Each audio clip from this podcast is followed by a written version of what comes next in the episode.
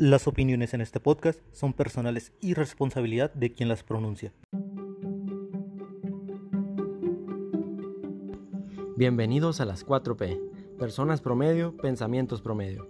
Los saludan sus personas promedio favoritas, David Gurrola y Jonathan Cervantes. En breve empezamos.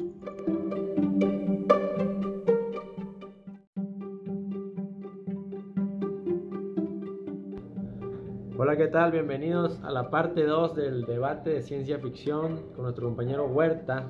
Al debate, el, el anterior fue nada más un...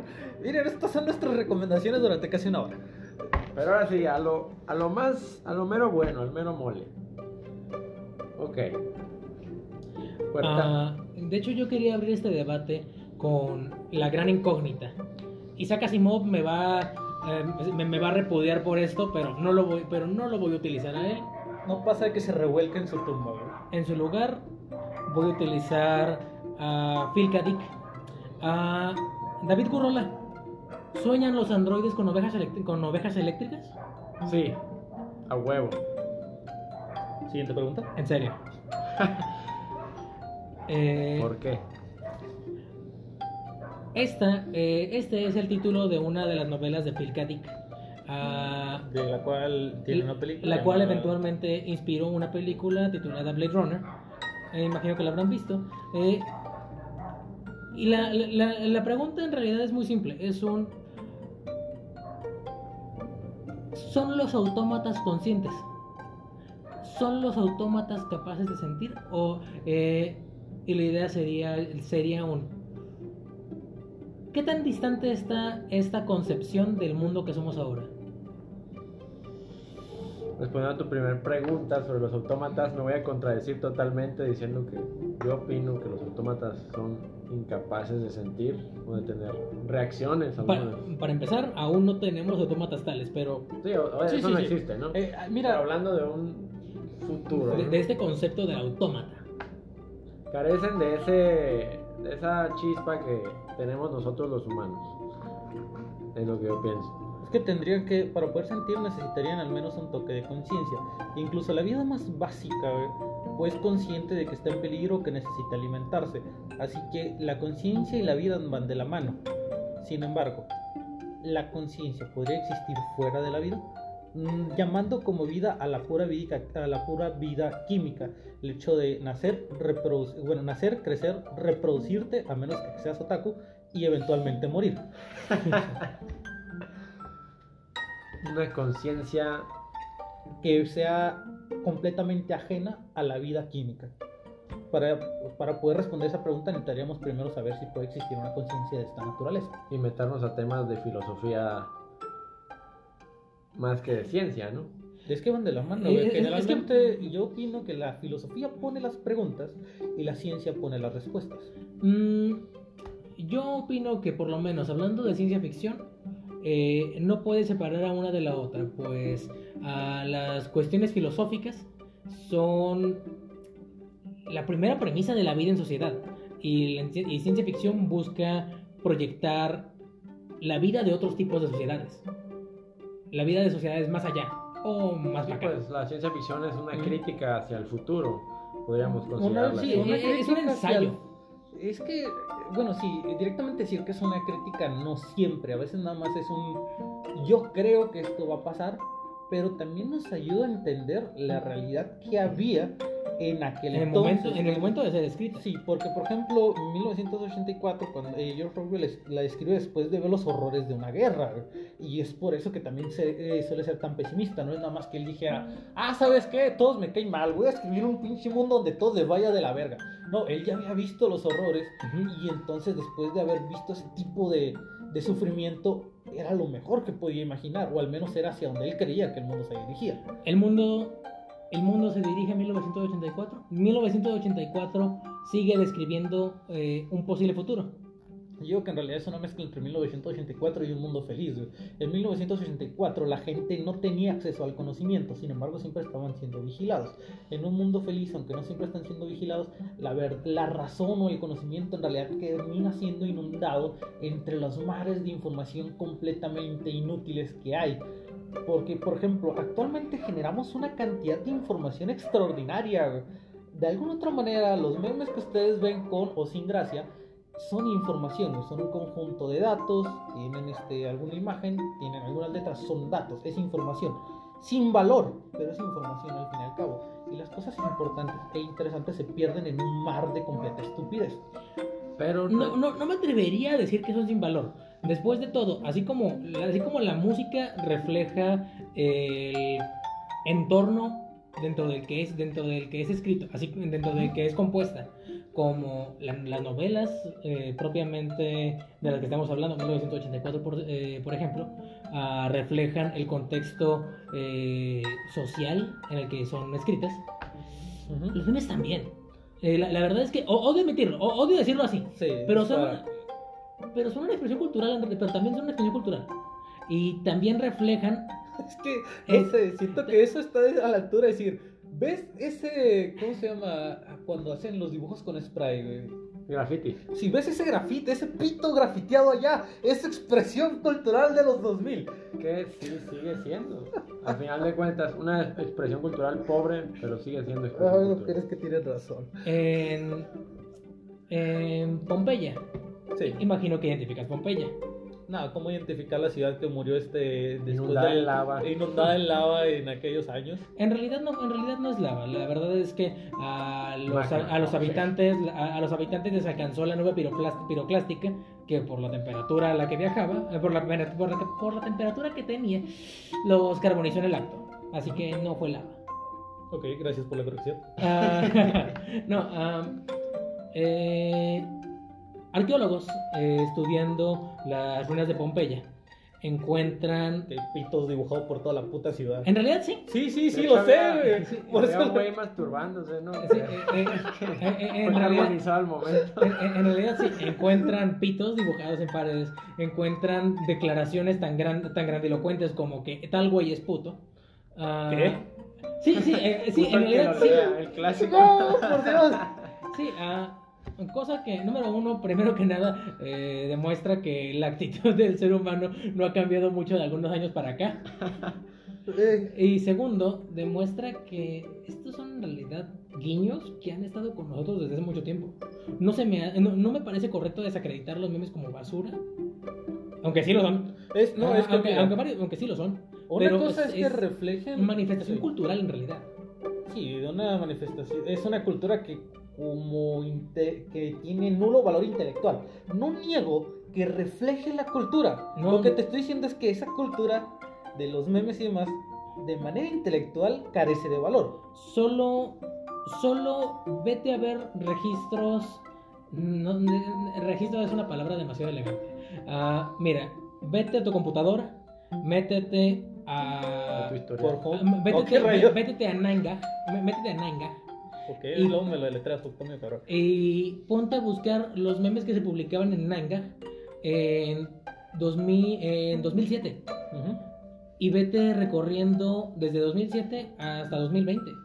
Y te vas a dar cuenta de cómo la, de cómo la ola de memes de cada año describe no solamente los eventos, los eventos socioculturales que ocurrían en su propio año, sino que también va describiendo el humor social respecto a X, Y o W asunto en estos momentos. Es una expresión cultural, indiscutiblemente. Pero la, eh, pero la idea, la, idea sería, ah, la idea sería, 1984 en algún momento describió el futuro. Volviendo a, eh, la eh, pregunta. sí, sí, regresando unos 5 minutos al pasado. Regresando 5 minutos al pasado antes de traer a, relucir los temas de los memes. 1984 ah, en algún momento describió el futuro. Yo estoy de acuerdo, yo, yo, estoy de acuerdo con eso. En algún momento, especialmente en el momento en que fue publicado, eh, describió el futuro, describió la propuesta de, lo, de cómo el futuro podría verse. Y estoy seguro de que fue aterrador. Maldición, lo tomas en este momento y es aterrador. Sí, claro, porque la ciencia ficción eh, se basa en reglas del conocimiento científico de nuestro mundo para describir posibles futuros. Entonces, cualquier novela de ciencia ficción puede terminar siendo posible. No, en, una novela, sí, en una novela la ciencia en realidad es una carta en blanco que puede justificar cualquier cosa, es como magia en realidad. Pero ahí está, hay una diferencia entre ciencia ficción y fantasía. La ciencia ficción utiliza reglas relativamente reales de lo que es nuestro mundo. La fantasía, esto pasó porque sí, ya. Que por ejemplo, estamos muy lejos de desarrollar una tecnología mm, que nos permita crear este conciencia o una inteligencia artificial consciente. Y sin embargo, este ahí tenemos infinidad de novelas y películas donde los robots son casi casi en cuanto a inteligencia y muy difícil de separar de un ser humano. ¿Cuál es la justificación? Es ciencia. Lo mismo sería decir, lo hizo un mago, básicamente, lo hizo un científico. Es el pinche mismo argumento. La premisa dentro de la que eso se ubica es, uh, ¿qué es la magia sino una ciencia tan compleja que no puedo entender? Esa sería la premisa en la que eso se entiende. Más o menos, es a lo que voy, o sea, es una carta, cuando vas a desarrollar una historia, una novela, la ciencia es una carta en blanco que puedes utilizar para lo que se te venga en gana pero no deja de ser posible. claro, eso, eso no lo puedo negar. En particular en ciencia ficción, definitivamente hay títulos que, uh, en palabras tuyas, se lo pasan por los. ¿Cómo dices? El arco escrotal. Muchas gracias. eh, en, hay, algunos, hay algunos títulos que deciden pasarlo enteramente por alto, pero en realidad. Eh, sí se toman la. Sí se toman. Eh, la delicadeza de hacer esto de hacer esto por lo menos dentro de las reglas que entendemos, científicamente consistente, físicamente consistente. No quieren, no quieren manipular las no quieren doblar las reglas a su voluntad. Solamente quieren dejar en claro que a partir de que, que dentro de la técnica, la, técnica científica, la técnica tecnológica que conocen, pueden elaborar tanto a este punto. Y luego de ahí es un es un disparo, es un disparo a ciegas, apostando por a dónde se desarrollará. También eso es una propuesta. Sí, eso sí, eso sí, no, lo niego. Ah, pero, eh, la verdad es que, queriendo ver el tema eh, y retomando que y proyectaste una combinación entre 1984 y El Mundo Feliz, yo creo que el, yo creo que, eh, el mundo, nuestro siglo XXI, ya no es, el futuro de nuestro siglo XXI ya no es 1984 yo creo que nuestro futuro ya no es ese. Yo creo que el mundo feliz de Aldous Huxley, por otra parte, lo pinta más. Eh, es más cercano. Sí, de hecho tenemos, yo me atrevería a decir que, no sé, eh, tanto entretenimiento en Internet sería el equivalente al Soma, ajá, que tanto describe en su momento Aldous Huxley. pero, pero, pregunta. Adelante, Yo soy aquí como el conocedor que no sabe nada. Muchos de nuestros oyentes no saben de qué futuro se trata. Quisiera que uno de ustedes nos explicara brevemente cuál es ese futuro. ¿Nos harías los honores? Jonathan Cervantes, de hecho, yo no tengo la novela tan fresca como tú, preferiría que lo hicieses tú. ¿Tan qué? Fresca. Mm, a ver, yo me leí una versión que era el grosor más o menos de mi uña, tú traes contigo una versión del grosor más o menos de la palma de mi mano. Creo que tú conoces más datos. Eh, por favor, insisto. Eh, solo porque estamos bastante tiempo. Bien, a ver. Este, un mundo, en un mundo feliz se supone, tal y como la describe este, la novela, que hay unicornios. No, ok, no. Este, es un mundo donde aparentemente toda la gente vive feliz. La idea de la familia como tal ha sido destruida porque ya no hay madres. Todos los seres aquí se generan por este, ¿cómo se llama? Por probetas, creo. Y desde antes de su nacimiento se decide a qué parte de la clase social van a ir. Pueden nacer como alfa, como beta, como epsilon y no me acuerdo cuál es la otra este, letra eh, del, alfabeto griego al cual va a pertenecer a la clase social. ¿Qué pasa? No, no, no, adelante, adelante. Ahora, eh, así que desde antes de que una persona nazca, podríamos decir que ya es previamente, este, eh, le dan su lavada de cerebro sobre qué es lo que tiene que hacer. Por ejemplo, a los epsilon que es la clase, la clase productora, les están repitiendo desde niños, ¿sabes que Los betas y los alfas trabajan mucho. Ser un epsilon es lo mejor a los beta les dicen los, eh, los alfa trabajan demasiado, pero los epsilon ganan demasiado poco. Ser un beta es lo mejor. igual a cada uno de los que van haciendo desde antes de su concepción, eh, ya están previamente. se va necesitando, se, van produciendo los seres humanos.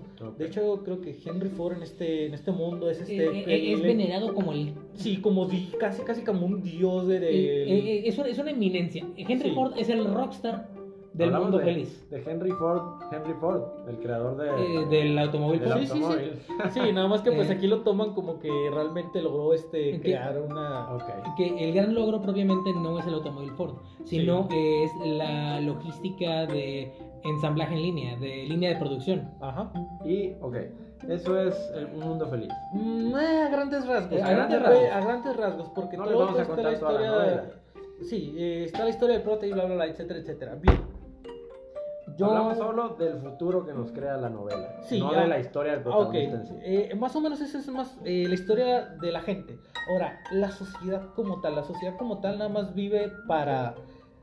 Eh, básicamente para producir y para divertirse, pero también entre el Nada sistema de producción. Eh, sí, ese es el detalle. Se intentan generar cada vez sistemas de entretenimiento que generen algo, porque dicen en un momento determinado, los Epsilon pasaban mucho tiempo en los parques y las flores, dice, pero eso no genera dinero, así que destruyen los campos para crear unos lugares donde tienes que estar pagando para poder ir a jugar una especie de juego con que describen ahí como una especie de pelota, un este un pinche tubo y estarle dando manotazos en una madre parecida tipo de voleibol el caso es este que precisamente intentan hacer cosas que vayan generando y también hay una droga que le permite a la gente básicamente olvidarse de todo llamada soma. Como el cristal de nuestros tiempos. Eh, más o menos, pero esto es legal y no te genera eh, efectos secundarios en el cuerpo.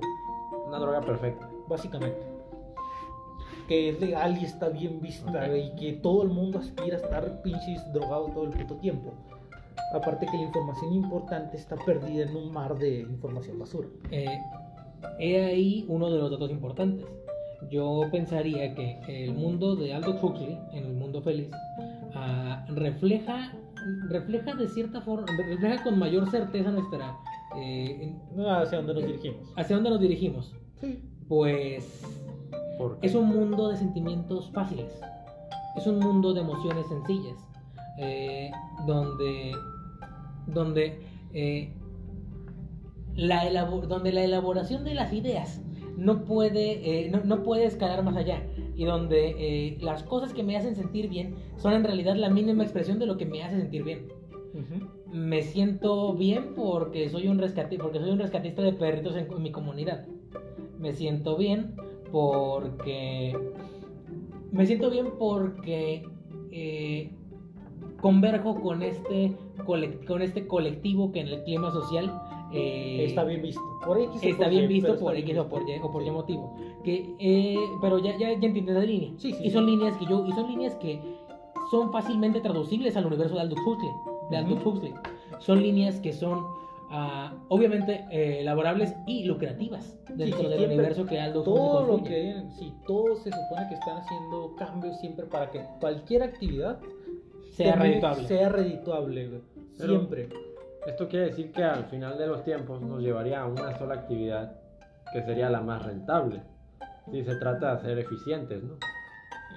Mm, no, porque hay distintos entretenimientos para las distintas clases porque intentan evitar que haya mezclas para a su vez evitar posibles, este, eh, ¿cómo decirlo?, desarrollo de alguna idea del más allá de, del yo porque todos están enredados en el yo, yo, yo, yo.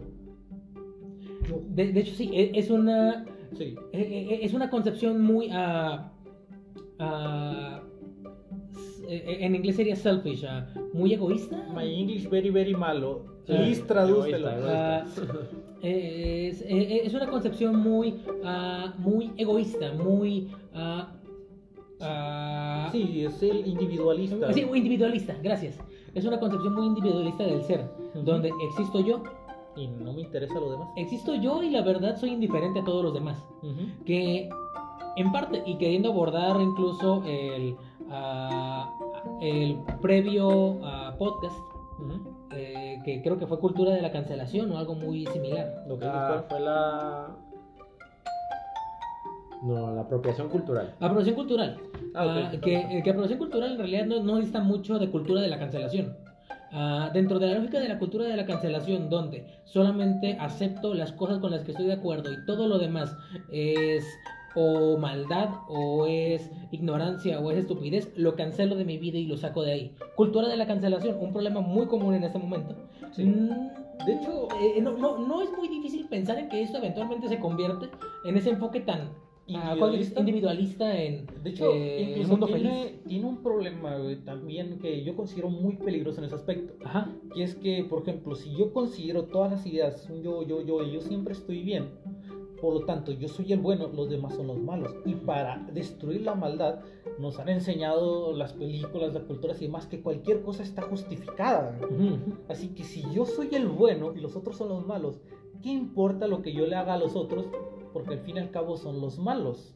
O sea, sí importa, pero si no te pones a pensar un poco en el prójimo, puedes llegar a ese tipo de pensamientos que en muchas novelas suele ser bastante representativo. Pues, te, vuelves un sociópata. ¿Vieron eso? Eso es Starship Troopers. Ah. Eh, no, pero, pero, podemos estar de acuerdo en eso. En realidad, esa es la concepción en Starship Troopers, donde estamos nosotros, el colectivo humano, y están los enemigos. Sí, los enemigos, y en ningún momento es como.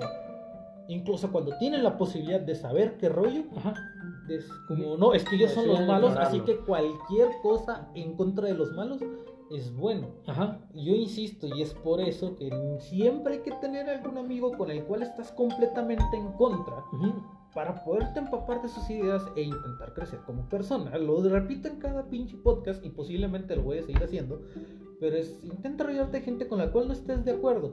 Y si no tienes todavía, no sé, dentro de tu círculo social, no sé, mira algún crítico que, de algún video, de algún youtuber que critique lo que tú defiendes. Ajá. Para que puedas conocerlo, sí, para conocer ideas nuevas. No, para eh, añadir argumentos a tu debate en contra. Incluso si es por maldad, güey. Yo recuerdo cuando tenía 12 leía la Biblia únicamente para encontrar los pinches, este... Eh, ¿Cómo se llama? errores. Sí, cosas con las cuales estarle cagando la vida a la, gente que, le gusta la religión. Ya después se me quitó lo pendejo, ¿no? Y este, ya es como que. Ya, ya, ya luego que en cuenta de que, oye, como que está muy patán esto. Sí, sí, ya es como que. Sí, ya, ya. Pero bueno, en fin. Pero. El, caso es iniciar a intentar conocer al otro.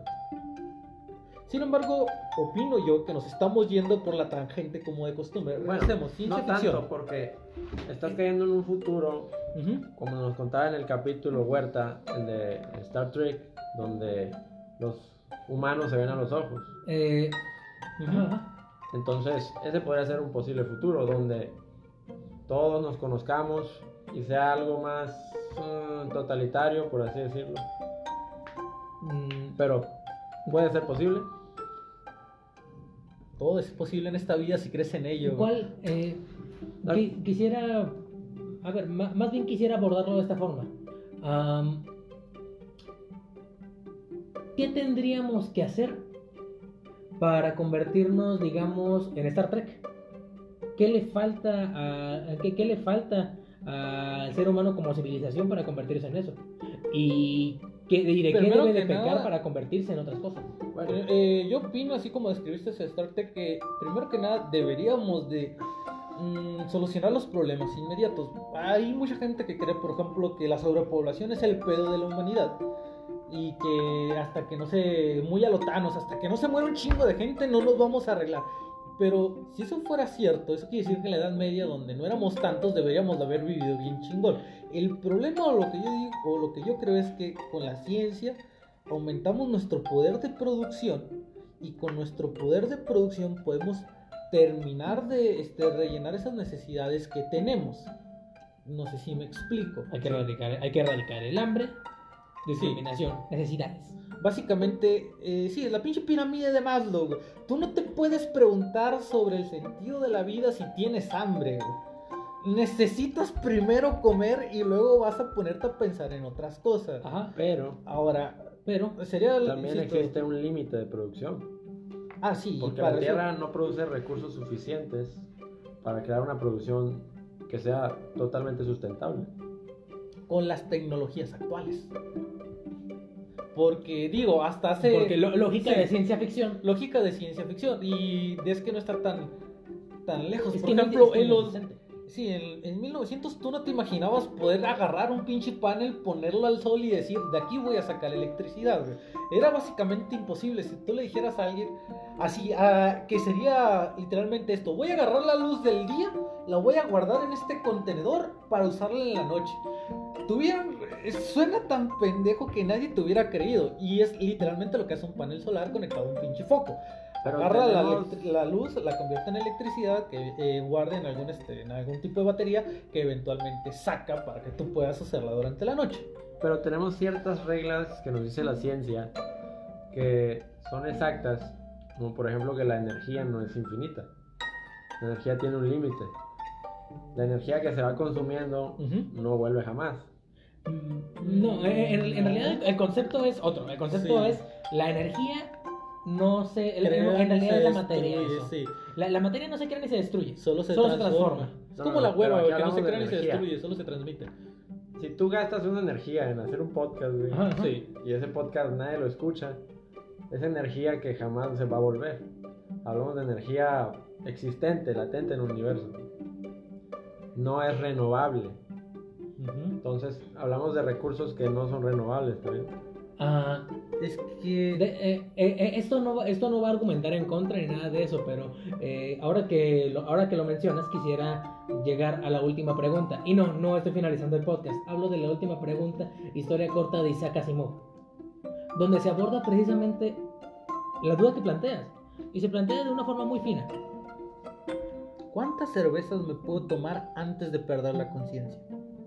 Ok, no, les ruego ignoren eso. Les, ruego ignoren, eso en realidad. Ah, la, última pregunta es: ¿puede revertirse el flujo de la entropía? Eh, esto eh, no, sé si entenderán a, qué me refiero.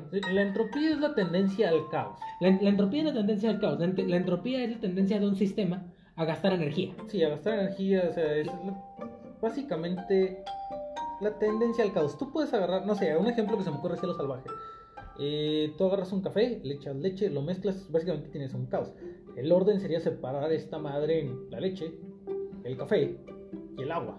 Y si le echaste azúcar, azúcar otra vez, Es muy fácil mezclarlos todos en un pinche caos y chingártelo y sabe bien rico. El pedo separarlos para tener un orden. ¿Qué tan complicado es? ¿Es siquiera posible? Así nada más intentando darle una especie de sentido simple de entender. Eh, eh, el, sentido más simple que podría darle es uh, pensar en, la entropía como las reacciones de las estrellas. Una estrella, ustedes saben, es una increíble masa de gas que se está quemando a millones de kilómetros de distancia. La más, la más cercana que tenemos es el Sol. pero, esta, pero esta reacción está constantemente eh, despilfarrando energía a todas direcciones. quemando hidrógeno a lo salvaje. Quemando hidrógeno a lo salvaje. Eh, a este acto de quemar, de, quemar ah, materia para producir energía se le conoce como entropía, la tendencia al caos, como las cosas, como las cosas se van desgastando. Ah, y en la última pregunta dice que Asimov se aborda de esta forma. ¿Puede revertirse el, desgaste? Puede revertirse el desgaste. ¿Puedo, puede, ¿Puede de alguna forma retribuírseme la energía que se gastó en algún evento, porque de ahí viene después una, eh, una de las teorías del, del, fin del fin del mundo, que es uh, el gran congelamiento. Todas las estrellas en el mundo se extinguen. Y luego, así de dónde chingo saca calor. las, las galaxias se separan tanto, por así decirlo, que básicamente las pocas que todavía tengan luz no van a poder este, calentar a los planetas de los alrededores, por lo que casi cualquier definición de vida, inteligente o no, va a dejar de existir. Y en eso, y eso tiene razón. Ah, dentro de las concepciones de la ciencia, de la física que tenemos en el momento, la energía no es retribuible. Entonces, Sin embargo, las cantidades de energía que se supone que tenemos en cuanto a Sol y lo que generaría el planeta en una especie de, vamos a decirlo así, y siguiendo la lógica, bueno, siguiendo la ciencia ficción, eh, todos comienzan en un pinche planeta y eventualmente con las tecnologías y en una especie de equilibrio con el propio planeta para no chingárselo demasiado pronto, eh, logran generar algunas maquinarias que le permiten eh, solucionar los problemas propios de la sociedad para ahora sí empezar a orientarse todos a la ciencia.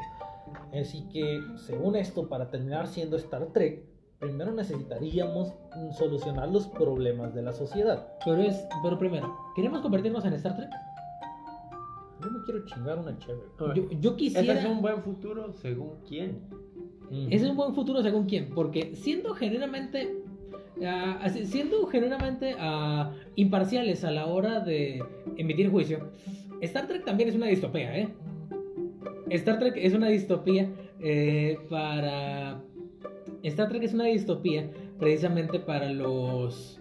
Uh, para los, para los grandes empresarios, para los grandes productores, para todo aquel que se, que se beneficia del estado actual de la civilización. Porque Star Trek en un mundo donde no tenemos que preocuparnos por la producción y donde no tenemos que preocuparnos por la desigualdad y por eh, la comida, el pan de cada día. ¿Dónde quedan los empresarios? ¿Dónde quedan Star los empresarios? Trek es socialista. ¿Dónde queda? ¿Dónde queda este concepto? ¿Dónde de queda? la propiedad privada casi. Es, es, no, no, no, es que la propiedad privada definitivamente existe. Uh, la ocurrencia de Star Trek en realidad no es, uh, la no es una moneda como tal. La ocurrencia en el universo de Star Trek es el, es el, eh, es el nombre. Es la... La fama. Sí, uh, es, es, es, el nombre, sí. es el título, es la fama. Y esa es tu ocurrencia. Y es entre, ma, entre mejor seas en aquello que hagas, más valor tienes. Y es que, teóricamente hablando, así debería funcionar la sociedad. O sea, teóricamente hablando, vas a decir tú, bueno, entonces, ¿por qué no podemos ser iguales dos personas que nos dediquemos a lo mismo? Porque no somos iguales. Y en cualquier circunstancia que genere valor, como por ejemplo, y dejando de lado otra vez la ciencia ficción, hablando de producción, dos personas no van a producir igual. Algo no va a destacar. Y idealmente hablando, aquel que destaque se supone que debería ser el que va este, guiando a los demás. Digo idealmente porque pues en, en, Star Trek parece que así funciona. Aquí en realidad funciona pues el que tiene una especie de poder político. Ah, y aquí es todo lo ah, contrario. Ah, sí, sí, este, aquí de hecho se busca que todos seamos iguales, así seas un completo inútil o seas el mejor productor. Es que a todos les pagan, al menos en las maquilas, aquí a todos les pagan igual. De hecho tenemos una especie de frase. Haz tú como que trabajas porque ellos hacen como que te pagan. ¿ve? Y vemos el mismo dilema con el tema del feminismo, que no hay que abundar mucho en eso, ¿no? Pero que buscan los mismos derechos, buscan la misma paga, aunque sabemos que físicamente hablando no pueden producir. Pero nos hemos ido de la tangente bien macizo. Sí, de hecho, es... volvamos al tema. De hecho, no, no es quizá ya tiempo de plantear las conclusiones. No, todavía no, ah, okay, un poco más. Ok, lo lamento. Bueno, esto se pone feo. Yo, yo quiero hacer oh, interesante. una pregunta, bueno, más bien, ¿cómo es que la ciencia ficción ha logrado predecir ciertas cosas de nuestro futuro? Y me gustaría dar un ejemplo que es con el, la novela de Frankenstein, una novela ya antigua, que van a decir, pues, ¿cómo produjo? En su momento fue ciencia ficción. En su momento fue ciencia ficción. No, y hasta hoy en día sigue, teniendo la, sigue siendo concebida como ciencia ficción. Sí. Predijo el trasplante de órganos, cosa que antes era algo imposible de ver y hoy en día se puede ver como una persona te trasplanta el corazón. Y hay algunas cosas que no se alcanzan a, hablando de, de visualizar, por así decirlo, algunas cosas de la ciencia ficción. Hay otras que pueden que ocurran y ni siquiera nos las estamos imaginando. Antes, casi, casi todas las obras de ciencia ficción tienen autos voladores. Por alguna razón, y la gente se imaginaba sobre aquello que ya conocía. Pero a nadie se le ocurrió la idea o ¿cómo se llama? De que una enorme computadora, de esas que antes abarcaban, no sé, dos veces el tamaño de aquí mi departamento, y para utilizar unas pinches cuentas de los más básicas, fueran a ser comprimidas y tan óptimas que tal cual todos nosotros llevamos una pinche super, bueno, una computadora bastante avanzada en el bolsillo. Te, te, te, lo voy a, te lo voy a estirar más y lamento volver a traer al tema de Star Trek, pero es que ah, me encanta Star Trek. No, no, no te creo. Ah, no, ah, es que esa concepción te la presentaron por primera vez en 1966 con Star Trek, uh -huh. uh, donde existe esta cosa que es el que es el eh, como, que es el comunicador que ellos utilizan. 1966, la, la concepción de este tipo de, de uh, comunicación portátil de bolsillo, hoy lo conocemos como celular, eh, no, no, no, existía en el colectivo, pero eh, te empiezan a mostrar esta especie de aparatejos y esos aparatejos que son aparentemente universales pues pueden escanear, pues pueden escanear frecuencias, pueden intervenir eh, en otro tipo de equipo eh, electrónico, está todo, está todo eh, vinculado. todo eso te lo presentó por primera vez en ese momento. Y hoy en día hablas de cómo tienes una, una computadora multiusos en el bolsillo. En el bolsillo. Tal como te lo dijeron en 1966. Bueno, yo no conocía Star Trek. Y en las otras obras que yo he leído, este, pues no suelen aparecer este tipo de aparatos. O sea que, al menos hasta donde yo tenía concepción, a nadie se le había ocurrido el hecho de comprimir básicamente una computadora, eh, optimizarla a tal punto de que tuviera tantas funciones y tenerla en el bolsillo. No todo el mundo se había imaginado eso. ¿Ya? Al, y ponle ok, Star Trek lo hizo, pero no todos los de antes lo hicieron. O sea que hay algunas ideas que posiblemente tengamos en el futuro que actualmente nosotros ni siquiera nos imaginamos. Y nuestras, este, nuestras proyecciones sobre lo que es la ciencia ficción, o bueno, nuestras proyecciones plasmadas en la ciencia ficción, en realidad considero yo que va muy de la mano con aquellas ciencias y inventos que, e inventos perdón, que actualmente conocemos. Definitivamente, eh, definitivamente, a nuestro, nuestro marco de desarrollo tecnológico desarrollo tecnológico y científico delimita nuestra... Ah, voy, a usar ese término, pero estoy seguro que no es el correcto. Delimita nuestra cosmovisión. delimita nuestra capacidad de comprender el mundo que tenemos alrededor. Y entre más elaboradas son las herramientas y mecanismos que tenemos para comprenderlo, más allá podemos empezar a ver. Se va, la frontera se va expandiendo cada vez más.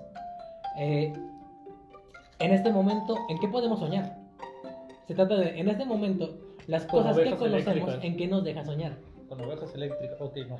No, no, no. Con robots soñando con ovejas eléctricas. podemos soñar con robots que sueñan con ovejas eléctricas. En este momento podemos soñar con viajar. ¿Y con qué sueñan esas ovejas? Ok. en, este momento podemos soñar con viajar a la velocidad de la luz e incluso. Tal vez un poco más. Quizá, quizá más rápido.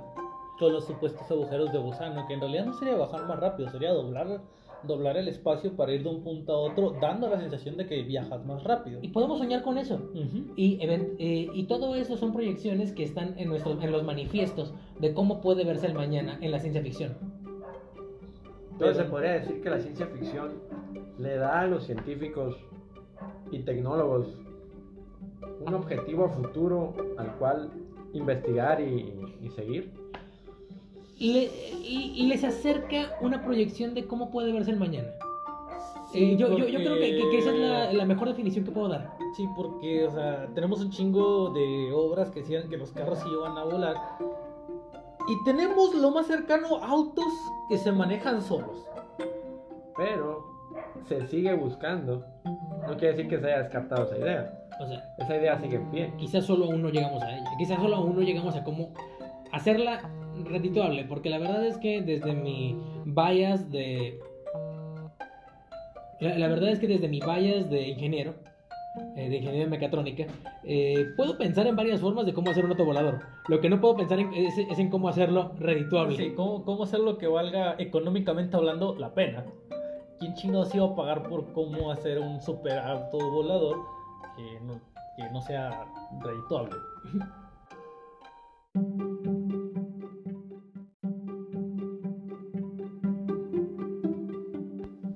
Bien, después de, ese, de esta otra interrupción, hemos hablado sobre lo que es la ciencia ficción, ya, y sobre las ideas que se generan. Pero todas estas ideas de algún lugar tienen que salir. Este, no recuerdo cuál, este, Sócrates creo que fue el que hablaba también sobre el mundo de las ideas, era Platón, uno de esos dos. El caso es que esto quiere, eh, me pone un poco en duda, porque estos güeyes decían que ya había un mundo donde existían las ideas perfectas. Mi pregunta es, las ideas como tal preexisten al ser humano. Un ejemplo de esto serían las matemáticas. ¿Las inventamos o las descubrimos? Mm, yo diría que le dimos nuestra propia interpretación a lo que entendemos como matemáticas. No sé, existen, pero nosotros le dimos el, si existen las sistema de, medición. Las descubrimos pero las interpretamos a como pudimos. Yo digo que las inventamos. Las inventamos, pues las matemáticas son Las matemáticas propiamente son, son el instrumento que utilizamos para comprender el mundo a nuestro alrededor. Es que e, ese es el detalle. Si las inventamos, ¿por qué nos sirven para entender eventos más allá que nos, que nos afectan, que afectan a la naturaleza sin necesidad de que nosotros estemos en ellos? porque ese es precisamente el propósito de las matemáticas, es describir, es, es describir los fenómenos observables a través de a, través de reglas que podemos comprobar. Principio básico de la, el principio básico de la ciencia. Ah, yo, puedo, yo puedo comprobar que, la, que el agregado de varias unidades de, de varias unidades de una misma cosa eh, es la suma de estas cosas. Puedo, yo puedo saber que si tengo dos latas de cerveza, bueno, que si tengo una lata de cerveza y luego otra, tengo dos. Eh, esa es en realidad un fenómeno comprobable. Eh, dentro, dentro del mundo que por mis sentidos humanos puedo llegar a entender. Eh, Diste más o menos al punto clave. Yo más que nada creo al menos que las matemáticas las descubrimos pero les dimos notación, o sea, un lenguaje para poderlas comprender y con ello poder comprender aquello que vemos, en este caso la realidad. Sabemos la realidad intentamos comprenderlas y las comprendemos por medio de las ideas de las matemáticas.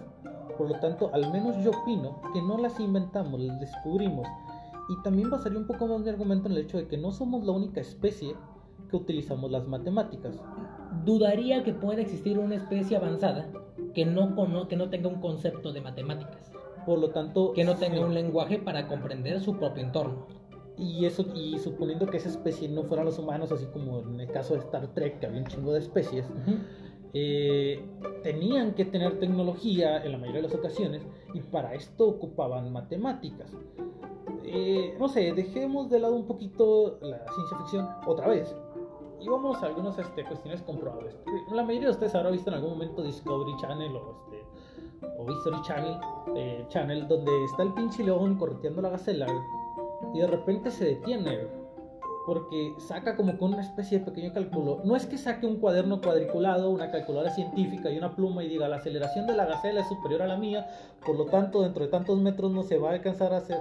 No, directamente llega y dice, no la voy a alcanzar. Pero ya para poder decir no la voy a alcanzar, tuvo que haber un pequeño concepto, una pequeña... Un momento donde dice... lógica. Sí, de lógica va más rápido que yo, no vale la pena perder mi energía correteando una presa que no me voy a comer. Teóricamente hablando, un nivel más intuitivo que lógico, pero está haciendo uso de determinadas cuentas matemáticas. Son matemáticas primitivas. Por decirlo de alguna otra manera, es nada más eh, la comparación entre dos resultados. Así es. Sin números todavía, pero comparación de dos resultados ideológicamente matemáticos. Son dos resultados que nosotros comprendemos como matemáticos. He estado utilizando la lupa de las matemáticas para entender esto. Ah, son dos resultados que nosotros entendemos matemáticamente. Ah, Por medio de la notación que inventamos. Pero para, el, pero para el león y la gacela, eso no tiene nada que ver. Para el león y la gacela, esto es meramente. Uh, esto es meramente lógica de selección natural, lógica de lógica de selección natural, de supervivencia. Sí, pero es lógica, al fin y al ah. cabo, que la matemática no es más que lógica. Entonces, estás diciendo, estás diciendo que los. Estás diciendo que todas las especies vivas tienen hasta cierto punto una comprensión matemática del mundo, una comprensión no, básica. Estoy diciendo que todas, todo, todo tipo de vida tiene una comprensión lógica. Definitivamente. Y que a su vez la matemática tal y como nosotros la comprendemos, previamente y existía. No necesitaba haber un ser humano para que una piedra más otra piedra fueran dos piedras. No necesitaba haber un ser humano, pero llegamos y le dimos un lenguaje matemático a eso. Descubriendo esta lógica y dándole un nombre, más no inventándola. Ajá.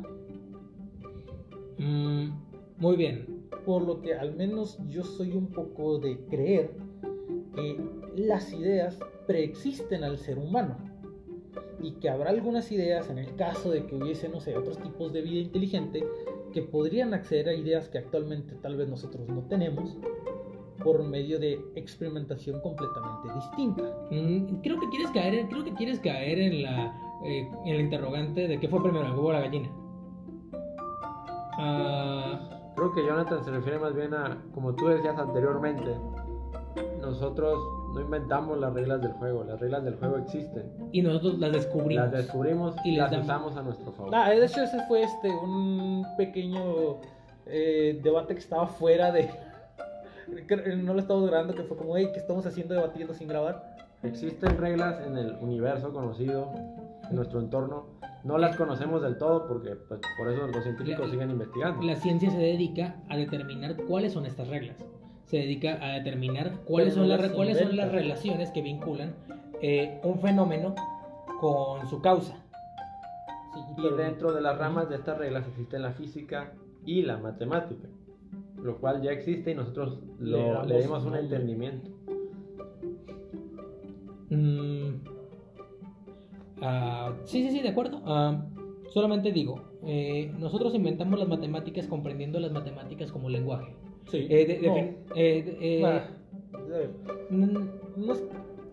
yo, defino las matemáticas como lenguaje, como el lenguaje a partir del cual interpretamos el medio. Sí, el, medio que en este caso es la realidad. Y dentro de ese concepto, yo defino las matemáticas, yo, yo defiendo las matemáticas como invento como, invento. Es un lenguaje que inventamos para describir fenómenos. El lenguaje sí lo inventamos. la matemática sí, la, que es notación.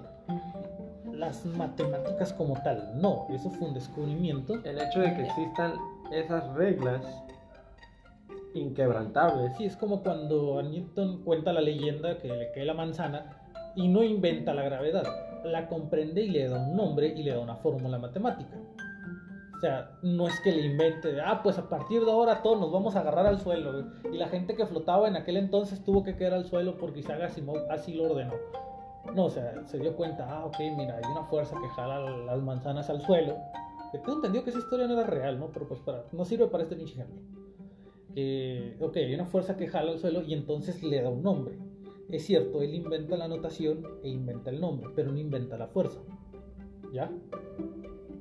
Mm, no, eh, eh, eh, entiendo lo que está explicando, pero no veo cómo eso está contrapuesto a lo que acabo de proyectar. Es que estamos en el mismo renglón todos, pero... Entonces estamos de acuerdo en que estamos de acuerdo sin estar de acuerdo. Todos estamos de acuerdo que inventamos el lenguaje para comprender lo que ya existía. Punto. Gracias por venir a colocar orden aquí. Gracias por poner orden aquí.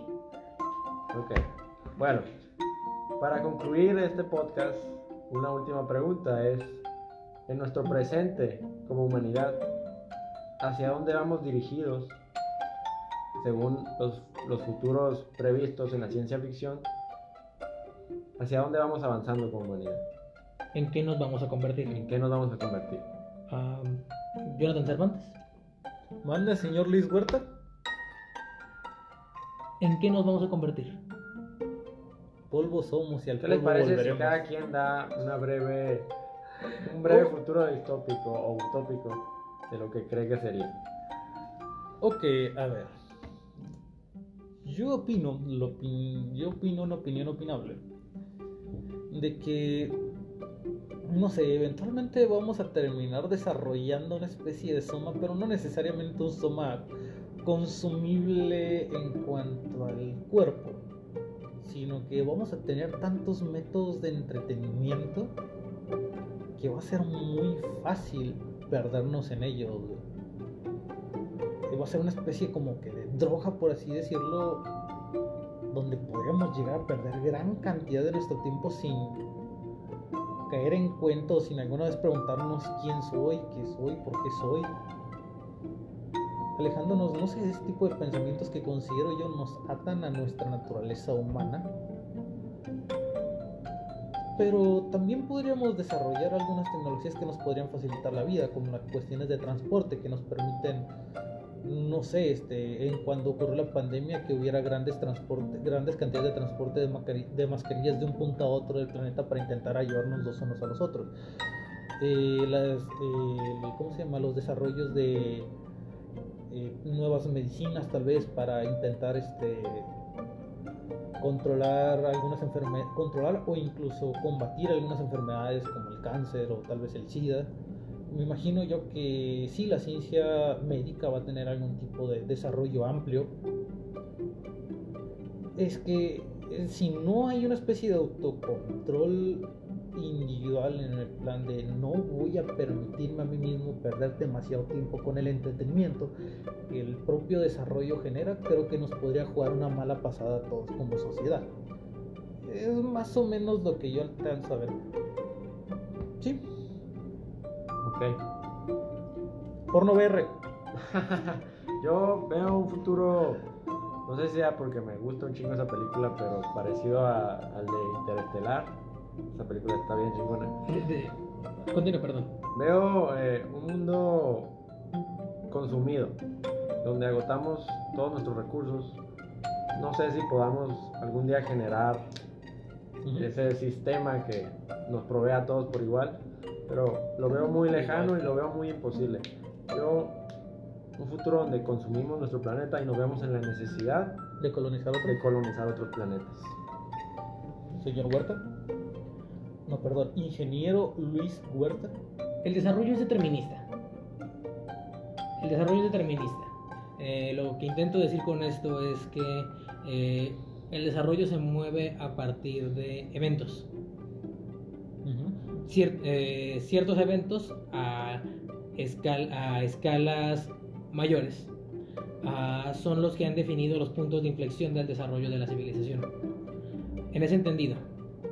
En ese entendido. La pandemia nos cambió las, las prioridades de golpe, haciendo que algunas áreas de desarrollo se enfocaran más en, por ejemplo, la producción rápida de mascarillas, dando un ejemplo relativamente reciente. Eh, válido, válido. El desarrollo es determinista. Y dentro de ese entendido, Ah, necesitamos que ocurran ciertos eventos, necesitamos que muchos eventos tengan lugar para convertirnos en el futuro de Star Trek, para convertirnos, para convertirnos en, en, esa civilización. Pero eh, odio, odio reconocer, odio, odio decir que la verdad es que evaluando, evaluándonos como civilización, dentro del eh, poco entendimiento que tengo en realidad. Ah, el futuro más próximo quizás sí es Interstellar. El futuro más próximo quizás sí es Interstellar, quizás sí es este futuro, ah, e, e, este futuro tan árido, tan árido, tan pobre, ah, tan falto de esperanza y ni siquiera tengo la seguridad ni siquiera tengo la seguridad de eh, que podamos tener la parte buena de la historia donde donde logramos colonizar un planeta. donde logramos donde logramos atravesar las barreras del espacio-tiempo. Solo eso está demasiado lejano. Eh, ni siquiera puedo ni siquiera puedo decir que podemos tener la mejor parte de eso pero evalúan pero eh, evaluando a la civilización por lo que es en este momento, creo que quizá Interstellar sí es lo más cercano. En mi corazón y creyendo en el desarrollo que es determinista, yo sé que seremos Star Trek algún día, pero mientras tanto, eh, Interstellar tendrá que bastar. Muy bien. Ah, no, eh, no, nada, continúa por favor. Pues está a punto de despedirme, pero si tiene algo más que decir, adelante. Eh, por desgracia, eh, ese mundo que ambos proyectan no suele ser nada más único de Interestelar. Eh, al final, en el último libro de la, de la Fundación, de hecho, que están buscando el origen de la, de la humanidad, mm, se acercan a buscar, llegan a un planeta Aurora, que en las novelas anteriores es el segundo planeta colonizado, y eventualmente llegan a la Tierra, que de hecho es un páramo desolado donde las guerras nucleares lo han vuelto completamente inhabitable e incluso después del paso de casi 13.000 años todavía sigue siendo siquiera la idea de que una sonda con humanos baje es completamente irracional. A lo que voy con esto es que no solamente Interestelar, sino que ya hay múltiples obras de ciencia ficción que relatan un futuro como el que ustedes están mm, previendo. Que sinceramente espero que no ocurra. pero que haya más obras nos dice que puede ser más personas más probable. no, que más gente tiene la misma opinión. Bueno, pero no, no hay que dejar de ser tan negativos. También podemos soñar con una utopía como lo hace Huerta. Y pues de todas formas no nos va a tocar, ¿no? Nos vamos a morir. Sí, sí. Esperemos este... nuestras generaciones tengan la suerte de no vivir en una, en una sociedad así de gacha. Bueno, pues muchas gracias por escuchar este podcast. Un placer tener a Huerta con nosotros. El placer fue mío. Ah, bueno, pero ah, antes de concluir, ¿les importa si tengo el cierre? Adelante. Muy bien. Eh, David Gurrola, Jonathan Cervantes. Apreciable escucha. ¿Cómo revertimos el flujo de la entropía?